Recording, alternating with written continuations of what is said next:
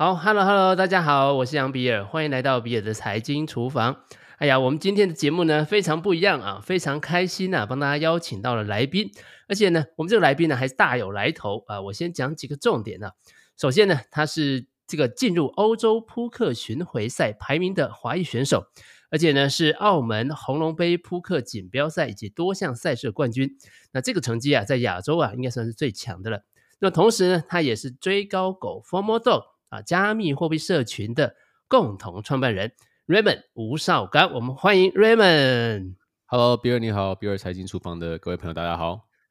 好，呃，Raymond 好啊。我原本呢还想要请这个 Raymond 稍微介绍一下自己的哈，但是呢，我想呢，如果啊收听我的节目到现在还不知道 Raymond 是谁的话呢，那是不是干脆直接出门左转算了哈？好，我想要非常恭喜 Raymond 出了这本新书啊，《以太下一波赢家》，是不是先跟大家聊一下出这本书的一个起心动念是什么？哇这个以太币其实我从二零一七年我就开始在挖矿以太币，然后后来实际上了这个区块链，接触了这个去中心化金融，所所谓的这个 DeFi 之后呢，我就觉得它非常有潜力，非常有前途，然后我想要把它分享给大家。那其实我身边的很多朋友，啊、包括这个长辈啊、亲朋好友等，其实都有听过以太币、比特币、呃，以太币跟比特币这个名词。但他们似乎都对这个完全不了解，可能就认为说啊，这个都是波动很大啊，然后类似像庞氏骗局啊啊，所以他们其实都蛮想了解，但是没有一个好的途径哦。那这个市面上大部分的这个区块链跟加密货币的书，通常都是比较偏向技术性的，就比如说呃讲 cryptography 密码学跟区块链背后技术等。那我觉得这个其实对于如果是一个散户需要投资这东西的话，其实他不太需要去了解这个，就如同就是说，在九零年代末，你知道这个网络会变成下一波的这个社会趋势，可是你不太需要知道网际网络的底层逻辑跟技术是怎么样的，你只要知道这东西以后成为大趋势的机会高不高就好了。所以我就决定要呃写一本相对技术。层呃层面非常低的，然后非常容易让所有人都看得懂、听得懂的一本呃讲解以太币为跟为什么它会是下一波大趋势的一本科普书籍吧。嗯嗯嗯，原本在书里面也有提到哈，曾经花了这个三百万啊去拜师学艺，那也确实呢在德州扑克啊取得了一个很好的成绩。那我我简化了这样子的一个技术啊，或者是思考的方式呢，叫做这个牌桌思维好了。那么，如果回到这个币圈呢、啊，嗯、那不论是我们在谈比特币啊，或者是以太币哈、哦，在您日常的这个投资的决策上面，最常使用的这种牌桌思维会是什么呢？其实德州扑克它最从追根到底就是一个追逐期望值的游戏嘛。那所谓什么是期望值，就是说你做一件事情，你期望得到的后果是什么，而不是你实际得到的后果。就比如说，我跟现在，我现在跟比尔拿个铜板来指指正面还反面，那会出现的结果会是分二分化的嘛？它就会是要不就正面，要不就反面啊，这是结果论导向。但如果说是以期望值导向来讲的话，嗯、我们的期望就是一半的时候会是比尔赢，一半的时候会是我我赢，因为它要不是正面，要不就是反面。它如果它是一个公公平的这个硬币的话，所以虽然说一次两次，我们的结果不一定会是。一半，但是你丢个一百次、十万次、一百万次之后，它的这个数字会接近这个均衡啊，这是期望值的基本逻辑。那除了期望值以外，在打德州扑克很重要的一件事情就是说，你的每一个注码在下去的时候，其实都是一一个投资，有点像是那种左侧投资逻辑啊，就是说，你如果这个注码下去是期望值是正的的话，你才会去下这个注。如果期望值是负的的话，你就不会去下这个注。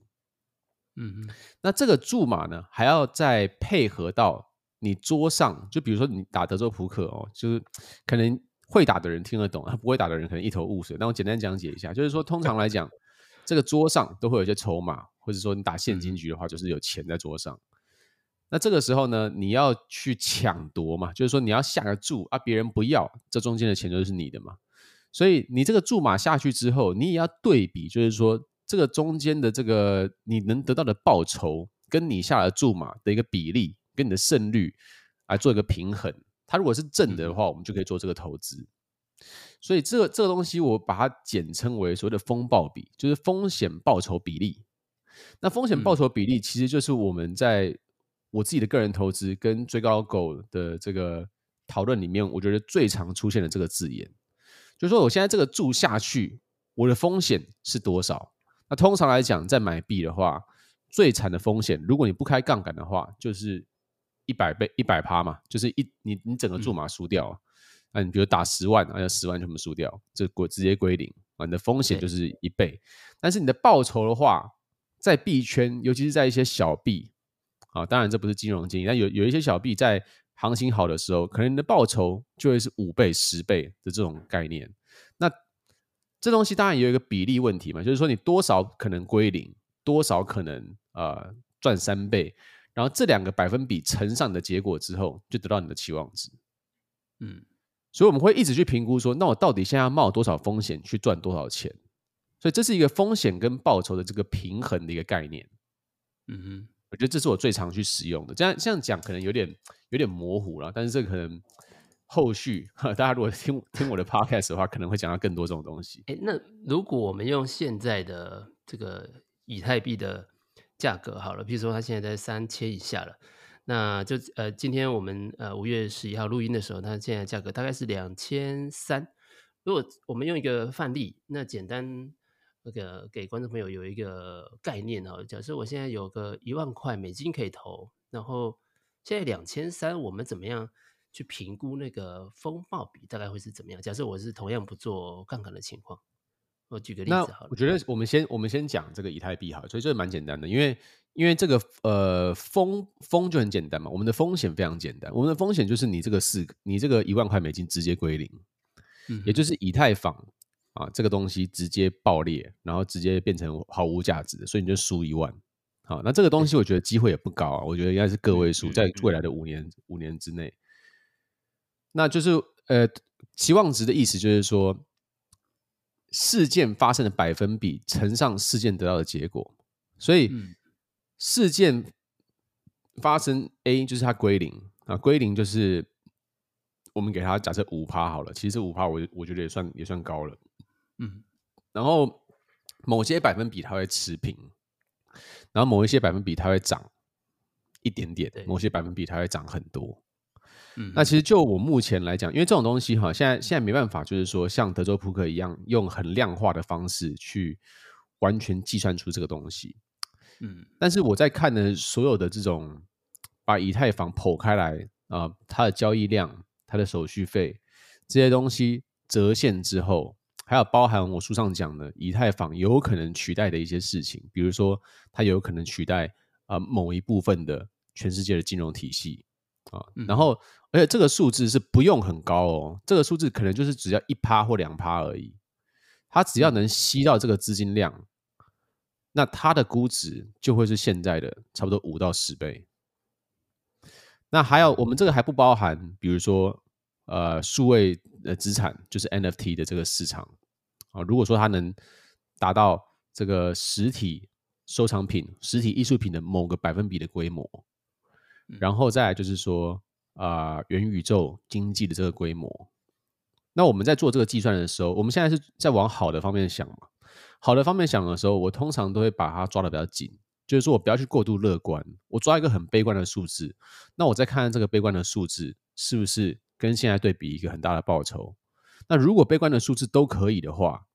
那乐观的数字就一定可以嘛？啊，对，所以我就会抓一个很悲观的线。那就是说，好像以太坊发展的不错，应用非常的多。那如果我去把传统经济的一趴两趴，或是零点五趴加上，呃，这个。数位艺术收藏品的呃几趴进来，加上元宇宙的非常小的几趴进来，以太币的估值都会是在一万美金以上。那这个就展现出有四倍的报酬。那我就会觉得这东西为什么会称它为呃一个进攻型的科技股？就这原因，因为它有它的涨幅空间是比较没有天花板的，但它的跌幅空间就是一倍。如果你不开杠杆的话，当然我很不建议呃。一般的散户去做合约或做杠杆，对，好，所以我我们大概也可以就这样就简单来想说，这个期望值这件事情，是不是我假设以现在这个价位进场，然后呃考量了它有可能后面会取代一些传统金融的工具，以及可能对艺术品的一部分的的这个它的成交量的吸收，然后再加上它可能价值的调整，只要这个数字算起来，期望值是正的，那基本上我应该可以就是。比如说用定期定额或长期的一个角度进来，理论上我应该是在正报酬的几率，呃，这个期望值的情况下，应该我是会赢的。是我我是认为是这样子，所以呃，就我个人资产来讲的话，以太币也是我最大的部位。那我在书上也建议，就是说，大家如果说你不是专业投资人或是机构型投资人的话，那我觉得其实定定期定额，然后长期买进。这会是一个比较相对好的策略，不然这个市场其实变化很大，就像这几天，呃，震荡非常的大。那这个时候，呃，可能配合一些新闻稿出来，投资人就会慌，那慌的时候就会做出不好的决定。所以，我觉得不做决定反而是比较好的策略，对一般的投资人来说。嗯哼。另外啊，我们在书里面还有提到一个叫几率思维哈，那这这个也蛮有意思，因为大部分的这个投资人可能问的问题啊，大部分就是问说。那这个以太币到底会不会啊？比如说现在两万三啊，两千三好了，他就会问说啊，到底会不会破两千啊？或者是说，呃，刚刚这个到底有没有机会涨到一万？那你有用了另外一种不同的思考的这个模式进来，就是哎，考虑一个几率的思维。那这点也蛮有意思，可不可以跟呃这个我们听众朋友再分享一下？Yeah，我觉得就是说，你当你去问一个事情会不会的时候啊，其实这都是一个。比较没有效率的一个一个问题跟思考模式，就说，嗯嗯，这个世界上基本上没有什么东西是百分之百一定会发生，百分之百不会发生，这全部都是几率性问题啊。当然有一些东西你可以是啊，嗯，几率很高，接近一百的，可是那个也都会有意外发生。就像飞机，它非常的安全，但是它也有失事的这个时候。但是我们人是比较。我不知道是不是因为教育体系啊，还是说，因为我觉得远古人的思维应该不是这样子的。因为远古人的思维，他靠近一个悬崖，他就会觉得说啊，我我我我不应该接近这个悬崖，因为我我很有可能掉下去，这个就有点危险，而不是会或不会。但是我觉得在现代社会中，我们开始进入这种比较填鸭式的教学的时候，我们的人脑被惯性的去思考在不是 A 就是 B，不是 B 就是 C。这种概念上，所以当你在面临一个岔路的时候，你都会认为就是说啊，它只有会或是不会而已。所以通常来讲，如果你在询问说以太币会不会破跌破两千，它就是一个不好的问题，因为这东西没有人知道，它一定就是说有某个百分比会往下走，某个百分比会往上走，然后这个往上跟往下还要再拆成更多细节的这种百分比，说。往下走多少，往上走多少，那这种东西全部都要拆开来算。可是我们的人脑很厉害，我们的人脑其实能很快的去 process 这全部的这个讯息，然后在一两秒的时间给出一个一个一个答案啊。那这个答案就是 Ray Dalio 讲的啊。Ray Dalio 就是说，其实我觉得他觉得量化分析一定赢不过打 feel 的这种人。哦，那我们可能传传统来讲的话，我们会觉得。投资好像一定要非常非常的量化啊，一定要非常的算得出来一切。但他的意思就是说，你如果算得出一切，你反而没办法得到超额报酬。超额报酬都是靠最后的那个 feel。那那个 feel 不是感觉哦，不是说啊，我觉得会涨，我觉得不会涨。可是因为这个觉得，在一个很有经验的投资人底下，这个觉得其实他的大脑在非常短的时间内，把这些所有几率型的思维全部过一遍，得到了一个结果。那你在过的同时，你没有觉得你在算，可是你的电电嗯、呃，你的头脑其实是用一个非常快速的这种经验型算式，在给出这个答案。嗯，确实，我们很多投资人其实，在过程当中很想要，就是快速的得到一个标准答案了。但是其实这个好像真的是过去这么多年来一个呃教育体系之下的结果。事实上，在人世间的什么万物，怎么可能会有什么标准答案？其实这是非常困难的一件事情。对啊，所以呃，我觉得打牌打牌会让会让职业打牌的人，他会很习惯这个东西，因为就比如说我们现在要看下一张牌要发什么，这东西就是就是一个问号，你就是某个百分比会发哪一张牌嘛，它不会是一定是 K 或一定是六，嗯哼，那这种在现实生活中可能会可能会比较没有机会一直去反复训练这个思考模式，但是我觉得这个思考模式是非常重要的，嗯哼，在我们刚刚这个呃 Raymond 也有提到哈，就是说。这个以太币就好像是一种攻击型的科技股啊，那这个这个观点可能诶，大家做股票可能比较熟悉，但是诶，把以太币类比成科技股，那这个概念也非常有意思啊，可不可以再进一步我们讨讨论一下这个概念是什么什么样子的？呃，为什么会有这样子的想法出现？是，呃，所谓的科技股，我我把它写成科技股，其实就是呃想要表示说它的波动比较大。但是它的可成长空间比较高，像最近这个美国的这个 CPI 指数出来，它年增是八趴左右，啊，所以就是说买东西，呃，商品比过过比过去去呃去年的这个买啊还要贵了八趴，就是一个通膨嘛，对不对？那通常我们在买这个股票，我们是希望它。等于是长期来讲，价值投资的话，等于是让让他帮我们赚钱嘛。那现在是这样，现在就是股票一年如果 return 八趴的话，你也刚好打平通膨而已。你只要八趴以下，你反而就会，你反而亏亏死。呃，比如说你是四趴，那你就亏你就亏亏四趴。那你如果 return 是十二趴的话，那你也要十二减八才是四趴。所以通常来讲的话，就是这种股票，我比较会看看成就是说。它是一个防守性的资产啊，就是说它至少挡住通膨啊，让我不要在通膨的情况下拿着现金一直去贬值。但是以太坊它的增幅在过去的这个几年都是双位数的成成长，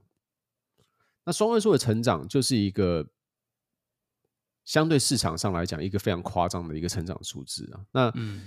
呃，在美股的话，有一些高科技股也是走这个趋势，所以我我我选这个科技股这个词，其实就是让。大家比较有有这个可以连在一起的概念而已。了解，因为它等于是下一个世代嘛，等于是 Web 三世代区块链世代的的龙头的蓝筹股。嗯。现在不晓得是不是就是有这种呃，不是可能现在市场上也有蛮多的这个分析师了哈，把这个以太币啊或比特币把它跟科技股把它连接在一起，但事实上刚好也跟最近的走势啊，啊，不管是比特币啊，或是以太币，都跟科技股的走势联动性非常非常高。比如说这一段时间，美股科技股在跌的时候，可能我们都会注意到比特币也好，以太以太币也好，这个跌幅也是也是蛮深的，那几乎是亦步亦趋的哈。所以以前我们还会说啊，比特币跟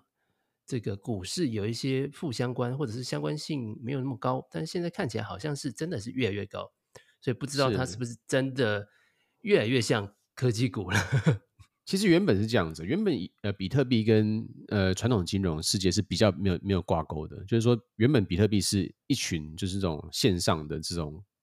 密码学家，还有这种就比较少数的人在碰的。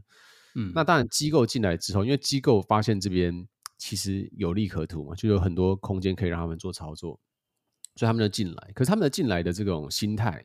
跟跟之前这些密码学这种所谓的钻石手跟 hodler，他们其实心态不太一样。他们把它当成一个炒作的工具。那前面这一批人，他们把它当做是一个金融体系的转换哦，金融体系的板块转移，它是完全两个不同系统的。那在这种如果说现在现在的资金大部分都是这种机构型投资人进来的话，那他们只要在这个利率改变的时候，当债券变好的时候，他们就会把资金抽走，然后回到债券身上，因为比较比较保险。嗯，那这种情况下，它的走势就会跟股票非常非常的相近，跟纳斯达克几乎一样最近。但是我觉得随着时间过去，有更多的这种机构。或是因为机构不不会是百分之百每一家进来都是抱这个心态，像比如说 MicroStrategy，它就是抱着 Diamond Hand 的心态进来的。然后啊、呃，萨尔瓦多还有中非共和国，他们都是抱着这种我就是要买来放的，买来放，我要离开原本的这个游戏的体系。他把它当成两个系统在玩的时候，这种人一旦变多，他的他跟纳斯达克的挂钩就会越来越越低。嗯哼，那这种时候，呃，只要这个人数多到一个层层层级，是会让比特币进入一个 supply shock，就是这个供供给的冲击的时候，那那个时候价钱可能就会很快速的就攀升了。啊，这个是从链上数据看到的一些趋势啊。因为其实，在过去的呃一年一年里面，有百分之六十以上的比特币是没有动的，嗯，就完全没有交易，大家就放着而已。对，在我要不是这一波呃，可能这个前几天这个这个跌幅比较深哈，大概我们好好久没有看到鲸鱼有任何的动作，然后前几天的这个鲸鱼的动作刚好又连。连带的扯到了什么 Luna 跟 UST 啊这些这个这个算法稳定币的这个事情，所以现在有点不太确定它到底是不是真实，只是因为公债的呃殖利率攀升，然后公债的价格之前这一波下跌，然后涨这个公债殖率涨到一个程度以后，科技股跟着崩盘，然后现在比特币、以太币崩盘，然后接下来这个。呃，是不是单纯只是因为总体经济的问题，还是有我们币圈自己的一些问题？这一段不晓得 Raymond 有没有什么想法？尤其是跟这个 Luna 这边的连接。Luna 这边我是没有没有太研究，因为我当时就没有特别看好它。嗯哼，就因为这个算法稳定币的关系的。对啊，我我其实对于算法稳定币都没有，就是因为之前也有玩过一些嘛，然后结果结果都没有很好，所以嗯嗯，嗯，我就觉得它的风险蛮高的，而且它当时这个 Luna 的当时的市值已经估值非常高了。那在估值很高的时候，通常我都会认为风暴比没有很好，因为它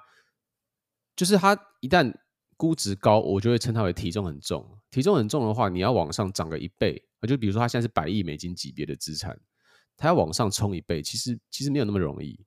嗯，但它往下其实非常容易。那我我自己在，嗯、就是我除了比特币跟以太币，我自己如果在玩小币的话，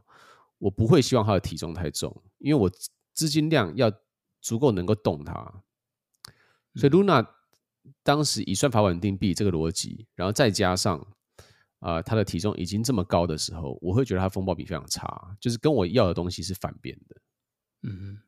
这个刚刚讲这个体重这件事情，是不是跟你呃一直在强调所谓价值投资这个呃币圈的价值投资是有点关系的？就是说呃，或者是我们换另外一个角度，怎么样这个瑞本是怎么样判断说呃现在的以太币啊，或者是我们现在的 Luna 好，是不是有出现这个投资的价值？其实价值投资这件事情，嗯，简单来讲就是说它的内在价值是要。高于现在市场给定它的市场价格。嗯，那我觉得以太币的话，哦，当然用我们刚刚这个 podcast 前面讲的一些逻辑来看的话，用简单的逻辑来思考的话，你会觉得它是呃被低估的啊。但是如果说你要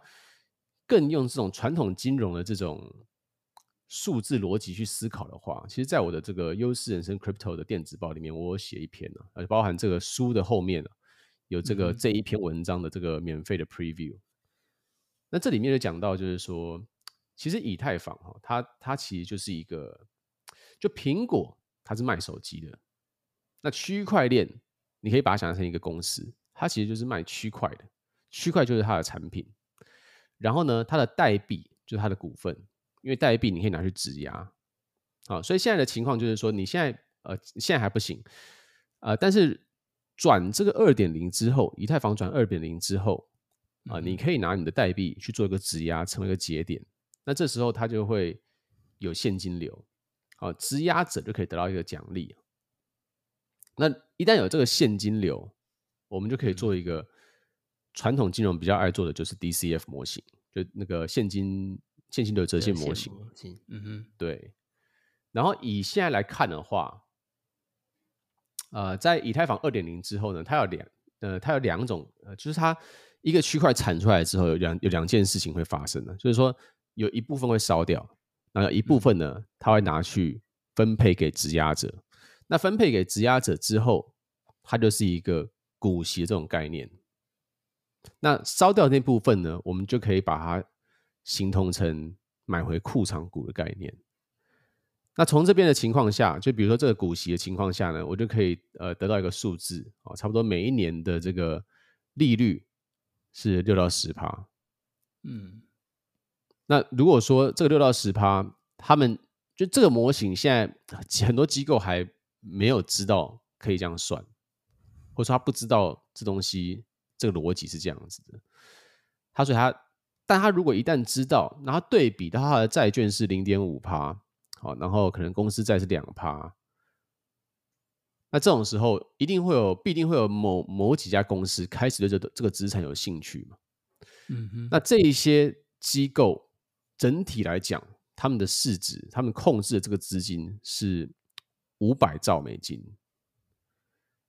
那以太币我现在不知道是多少，哈，现在整体市值也完全不接近这个数字。所以假设说哈，这个五百兆的资金有一丁点的。流动过来这边，那其实就是以太坊就有好几倍的涨幅可以冲了。对，因为原本我们都在，呃，譬如说现在在大家在看这个链的时候啊，都会说，哎，现在不管是哪一条链哈，包含比特币也好，这每一条链现在都是赔钱的状态。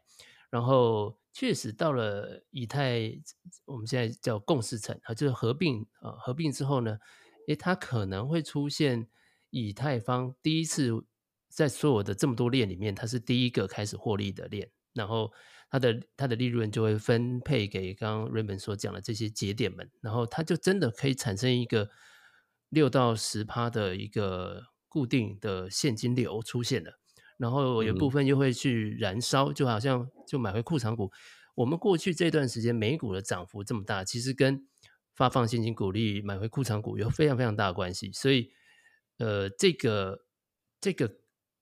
我我可以这样总结说，这一段内容就是你刚你会认为说，其实现在这个时间点是以太坊，你从一个价值投资进去看这个产品，啊，把它当做一个产品好了的一个好的这个时机点嘛，对不对？我觉得是啊，就是嗯，如果是用我们刚刚的这个模型来看的话，以太坊目目前的估值只有二十倍本一比而已。哦，那其实 S M P 五百。它的它的 average 的本益比平均下来就三十七，那 S M P 五百的平均涨幅是八到十趴，嗯，但是以太坊它的 PE 值比较低，比起 S M P 五百的呃正常的公司比较低，而且它的涨幅过去几年都是三位数的，嗯，那在这个情况下，我觉得蛮有吸引力啊，对，这个东西就是在这个数字我看到的时候就觉得这根本就不对等了。嗯哼，就这个风险跟报酬是不对等的。就是我现在去买这个，比如说 S M P 的这个蓝筹股，哦，我一年就是给它涨了八趴，就没什么没什么空间。但是以太坊感觉这个东西就是很有机会。所以我，我我然后你看，你看特斯拉嘛，就是你看那种高科技股，像特斯拉的本益比就会是几百嘛，就三百还两百多，等于他根本没他赚很少。对啊，那很多公司都是这样子啊。那以太坊，哎呦，这个以太坊现在这么多人在用，然后。这么多的方向指向它，就会变成是就是最有可能活下来的这个区块链，然后结果它本益比才二十。哎，对，这一点倒是这么算起来的话，确确实是真的有所谓价值投资的一个机会了哈。那当然，我们谈到这个以太二点零的时候，都都会都会讲到一件事情，就是现在呃，因为在只要是热门项目在发行的时候，它一下子大家冲进来想要买的时候，这个就会造成像 Guess Wall 这样子。那最近呢，一个现象就是这 Otherside 就猴子啊发发这个发售土地，猴地，它这个 这个猴地呢就把那一天的这个 Guess Wall 整个冲到天花板去了，就创历史历史记录。那关于这件事情，呃，很多人都会就批评这个以太坊以太坊的这个它本身的设计，或者是说它。它它的效率其实不是很好，所以导致了这个呃这个 Guess Wall 的发生。那这件事情你有什么想法？我觉得这件事情，我我其实是就是我认为就是身为 Yuga Labs 哈，就是这个投地的发行人，他们知道这个事情要发生，其实他们应该有应该可能有别的方式。但我当然我不是工程师，嗯、但我觉得他们可能会有更好的方式去去让这个 gas war 不要那么夸张啊，比如说可能全白单模式，或者说抽奖模式，或者怎样的，因为他他就这个瓦斯站这件事情来讲，他就烧掉了一一点五亿美金呢、啊。嗯，那把这一点五亿美金全部都给到矿工去，那就是离开所谓的这个 NFT 的这个这个经济体里面，我觉得是很不好的。嗯、那但是我觉得这件事情也不能怪到以太坊身上，这件事情应该是要展现出现在的这个市场的需求是完全大于供给的，供给就是所谓的以太以太坊能产出的区块数量。跟速度是完全不符合这个市场的，所以你看以太以太坊，它其实每一笔交易都不便宜，嗯，啊，便宜的时候就要几块美金，贵的时候到几百美金都有，但是每一天还是爆多人在用，那这件事情其实应该是利多才对，嗯，就是就是你可以看到，就是说它这么贵，就这条高速公路这么贵，大家还是挤着要上，那我觉得这个反而不是一个利空。那如果说以太坊二点零能趋缓这个问题的话，那这个东西，就其实现在很多人在玩以太坊的时候，他们是想交易，但是因为贵而不想交而不交易。但是如果说这个 gas fee 降下来的话，那交易量是不是又会攀新高？应该是啊，有很多是比较资小资的这个。玩家，小资他们玩那个币币安链就玩玩的很爽啊，因为币安便宜，因为币安便宜嘛。对，但是如果想要找到一些大家想象中比较好的项目、蓝筹项目，那是非得要在以太坊上面才找得到啊。是是，但是我不觉得哈，就是嗯，可能会趋缓二点零，可能会趋缓这个 gas fee，但是应该没有办法解决这个问题，因为它的底面还是太高。就是我跟一些工程师聊，他们都认为呢。就是分片还是要还是要执行，才能够真的解决这个问题。就是分片加 L two 的 scaling 才可以，就是单纯二点零，但单纯转 POS，嗯，并不会完全解决这个问题。对，看起来是这样。那当然，我们也觉得说，整个这个以太坊二点零啊，其实是这个 the merge 啊，算是一个非常呃重要的一个里程碑的。那原定啊，可能是在。八月，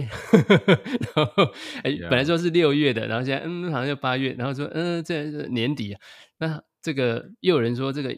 这原本这个以太坊二点零，这个二零一八年就提出来，所以这个跟渣男一样啊，常常在每次都讲说要要改过向善哈，那但是他每次都就讲一讲就不算数。那今年的这个合并，你会觉得是有没有什么？有什么消息可以我们跟我们分享吗？我是没有特别去关注它的这种这种东西，因为我觉得是这样。我觉得在区块链世界里面，我们有一句话说“币圈一天，人间一年”，东西动得非常快。嗯、那我自己在做项目，其实我就知道，就是这个市场给予各个项目的这种耐心呢、就是基本上是零啊。就是每一个人都觉得啊，你这个 NFT 项目一个礼拜没事没有事情发生，就是没来做事。那做完项目之后，我其实很了解，就是说一个东西要上架啊，尤其是这种智能合约的事情，更不用讲说一整个区块链要做一个 merge，它是需要非常非常多的审核跟测试，因为它一旦出问题之后，损失的钱都非常大。嗯嗯，所以我个人来，我个人会对他给予非常多的耐心，去相信这个 Ethereum Foundation 他们可以完整的处理完这件事情。所以对于他一直延期，其实我是非常可以理解的，因为我不觉得就是 V 神他会就是突然说不做或怎么样的，嗯嗯。那我个人对这个事情是不急啊。那我觉得如果说是 因为他延期就就很不看好他的话，我觉得可能可能自己的耐心耐心指数可能有点因为区块链的速度太低了。对，对我我也希望它拖久一点，你知道吗？因为我有一。我有几台矿机，我想说，哎、欸，那那他那个合并之后，我是这个呃矿机都就不能再继续挖了，我只能去挖一点别的这样。对，对啊。但有这么多，等于是有百万矿工了哈。那这个这个到时候这些矿工这个何去何从？会不会整个这个又让币圈有另外一波的波澜了？我觉得可能是真正它合并之后，可能我们接下来要注意的事情，因为这个它的整个算力的转移哈，所以呃，确实可能会在那个时候有有蛮大的让市场有蛮大的变化哈。好，然后有没有最近我们刚才已经有聊到 Luna 哈，那有没有最近这个除了以太坊之外啊？那 Luna 我们你看他昨天已经几乎 崩盘了，有没有哪一条公链哈？那个 Raymond 现在还有在留意的？其实我公链部分的话，我个人就是最最喜欢以太以太坊。嗯哼，我觉得比较像是 Ethereum Maxi 啦，就是我觉得要要真的是说。觉得我觉得取代它这种东西，这机会真的太低了。但我说挖出一块饼，我觉得这个反而比较有一点机会。那我个人的话，我之前是还蛮喜欢 Solana 的，但是 Solana 好像每次都一直 最近一直宕机，它最近也出了很多问题。而且其实它真的它真的要卡起来也是超卡的，就是这种这种 POS 链，你说诶 Solana 或者说嗯。Matic，其实他们在真的卡起来的时候，也不会比以太坊快。嗯，对啊，所以我觉得，然后它又它又 security 又比较低，所以我就觉得啊，这个好像其他链都机会都没有很高了。但是如果说硬要讲一个的话，我自己是比较喜欢 Avalanche。哦，对啊，但是我也没有，我也没有到，它也是属于那个节点比较少的。对啊，所以我觉得就是我自己也是没有部位啦。但是如果说有有在关注的话，我觉得就是这条了。嗯，不过经过这一波的这个市场的，我们也说是洗礼好了，因为就就一个 Solana 就被一一双鞋子给搞挂了嘛，然后这个币安链呢，在前一阵子 GameFi 的时候，他自己也是挂了哈，然后 Matic 它这个没有真正什么非常强的项目发在它上面，所以现在还看不出来它到底是是因为用的人少，所以它可以存活，还是？还是真的，它有那么强大，现在还没办法实验哦。那 Avalanche 呢？可能大家又想说，哎，第一个它节点比较少，第二个它好像这个机构比较大型的呃法人好像占的比重蛮高哈，就是大家诶对于它是不是有够去中心化，可能还有一点点疑问哈。那所以看起来，现在如果从金融的角度或者做做投资，呃，金融商品，不管是这个 DeFi 啊，或者呃 NFT 啊，哈，或者是 DeFi 啊，这个看起来还是在以太坊上面执行，应该算是让大家最安心的。对啊，我其实我觉得我们现在真的还还真的很非常非常早了，就是说，嗯，整个我身边的人，就是说台湾的话，可能不到一趴的人真的有在真的有玩过以以太坊，所以在这么早的情况下，其实要有一支留下来就不容易了，那更不用讲。其他的了，嗯，了解。那我们聊一下最近 FOMO Dog 有没有什么的近况，好不好？就是有没有什么新的计划在进行？就我们刚刚讲嘛，就是好像两个一个礼拜没有新的消息，大家就觉得没有在做事情，这样。对啊，FOMO Dog 其实最近，我我们每个礼拜都会有会议嘛，然后我们其实最近做了蛮多群内的优化。那这种东这个东西可能。呃，群外的观众看的比较看比较不到，所以这边跟顺便跟大家讲一下啊，就是我们现在有一些产品，就是说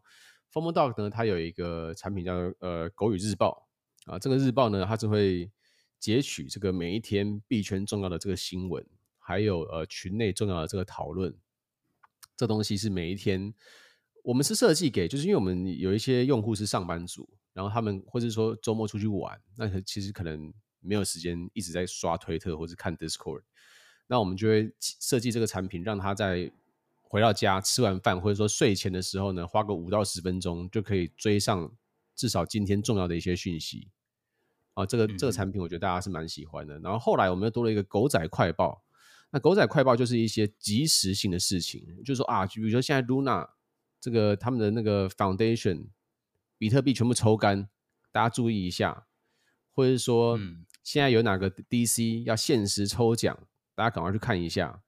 反正就是那种即时的大动作，我们就会往这边发，那那个地方就会类似像推东西的方式，把这讯息推给你。好，然后我们每周三有一个 Clubhouse，就是追我们叫追高狗屋，那这追高狗屋由我们的另外一位那个 Mod 来担任主持人。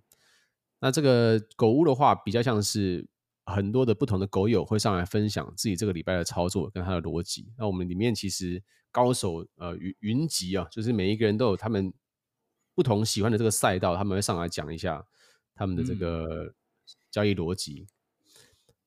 那像礼拜四，我们还通常会有个迷你论坛。那迷你论坛这个是狗友们自行去研究某个项目之后。上来给个简报啊，是一个 PDF，就是它有个 PDF，然后会做个简报，说，哎，为什么我觉得这个项目很好？为什么怎么怎么样的？然后这个是我们会给呃五百美金的奖励给发行的这个人。哦，那这个几乎每个礼拜四都会有，然后每个礼拜日啊，每个月有三次的礼拜日的直播，是我跟 Ryan 在讲我们两个最近操作跟一些呃心得分享。像最近市场比较冷嘛，所以。嗯，基本上买买什么就是输什么嘛，所以最近的动作就是不要买啊，不要买。嗯、然后呃，我们在不要买的同时，我们就会去回顾一些这种呃交易心得跟如何度过熊市的这种心态的这个分享。嗯，那我们像我们这个 DC 里面，在 NFT 的会议室下面有四十个讨论串去聊不同的 project，像。最近的红豆 Azuki 啊，这这两天非常的火爆，然后 PXN，然后还有最近的这个猴帝，我们都有一个特别的讨论串在讲这些事情。嗯，那接下来感觉还有这个 Formo Dog 的这个第二代也准备会在接下来的几个礼拜会公布一些讯息。哇哦，第二代呀、啊，对，这个这个可以透露一点什么样子的消息吗？嗯，um, 现在还不太能透露啊，因为我希望 呃，第一个听到的是我们群里面的人。但是我们、oh. 我们我给大家一个一个 hint 啊，就是说我们之前在 Sandbox 买了一块地嘛，哦，oh. 然后我们会在上面呃建造我们的自己的这个等于大型游乐园吧，所以跟这个有关了。酷酷酷酷酷，对，好啊，最后一分钟啊，我们要不要再跟我们的观众朋友？来推荐一下我们的以太下一波赢家，有没有用一一简单一句话跟我们这个听众朋友再推荐一次？好，就是如果你对这个以太币有兴趣，或是你的身边的长辈朋友对以太币有兴趣，可是到书店的时候看到这些加密货币的书，因为他讲很多技术就非常头痛的话，那我觉得这本书就是为你写的。这本书他会用非常简单的。呃，语气跟单字来解释一个相对一个复杂的一个概念。那最后的这个书的结尾也会给予想要参加以太坊这一次的这种科技革命一个简单的建议要，要要如何来参与。所以这本书我觉得会非常适合大部分的群众。好啊，呃，非常感谢 Raymond 啊，这个。这个吴绍刚啊，以太下一波赢家哈。那目前呢，我在全省的实体通路跟网络书店都已经有可以贩售了哈。好，那再一次啊，谢谢 Raymond。那这个我们今天的节目就到这里哦，谢谢大家，谢谢，谢谢拜拜，谢谢，拜拜。